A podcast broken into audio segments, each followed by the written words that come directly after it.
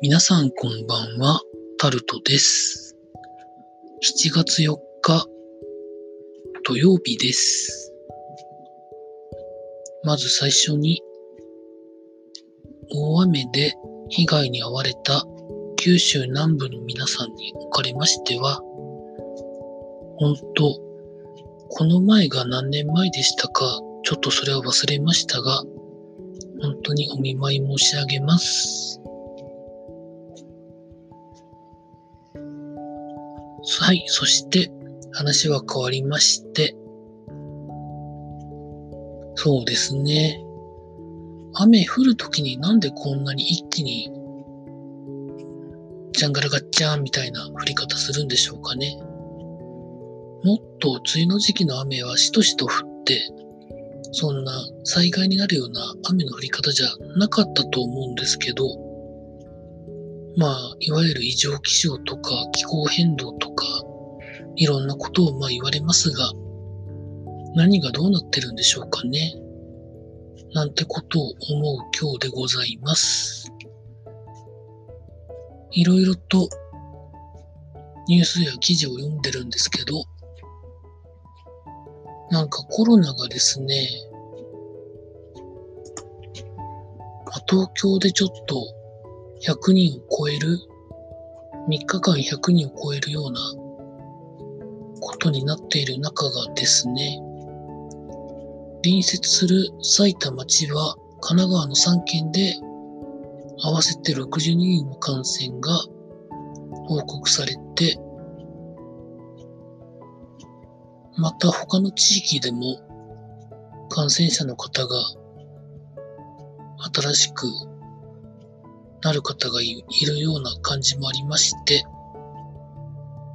まあ一部鹿児島県ではクラスターが発生したみたいな報道も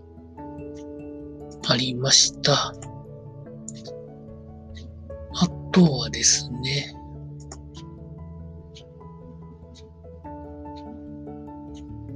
レジ袋が原則有料に7月1日からなりましたが、私は家に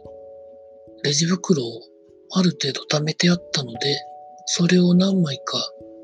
家から持ってってるんですけど、結構買ってる方を見るんですけど、どういうもんなんでしょうかね。あとは、ガンバ大阪の遠藤康人選手が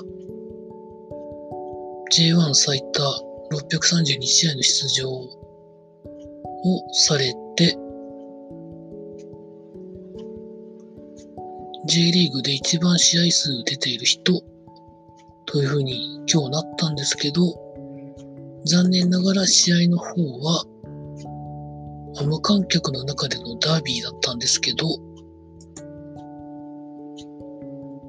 負けちゃったと確か思うんですけど、えっと、今調べますので、ガンバ大阪対セレッソ大阪、まあいろんな絡みで無観客の中のダービーだったんですけど、勝てずというところだったですね。今日から J リーグの J1 が再開したんですけど、まあそこまで意外性のある、そのクスコア的なものはないかなと思ってたんですけど、そうですね。詳しくは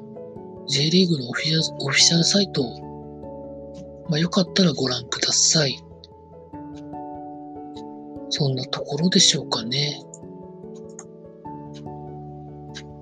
まあ本当、大雨で、本当ここ数年毎年どこかが大雨で大きな被害を受けて、それを直すのにたくさんのお金がかかってるという現状はあるんですけど、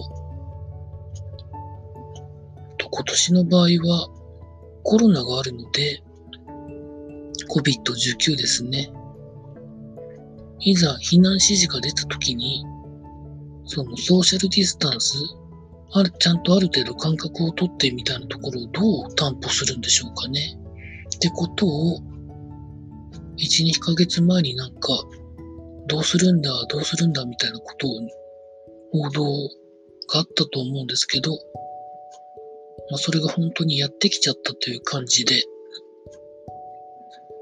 どうなっていくんですかね。あの九州南部の大雨にで起こった災害に関しては、陸上自衛隊とかそういうところが応援で派遣されていろいろやられてるそうです。お疲れ様でございます。まあ、まだ梅雨明けてないので、全然安心できないんですけど、まだもう一波もう二波あるんじゃないのかなというふうに心配しております。というところでございました。以上タルトでございました。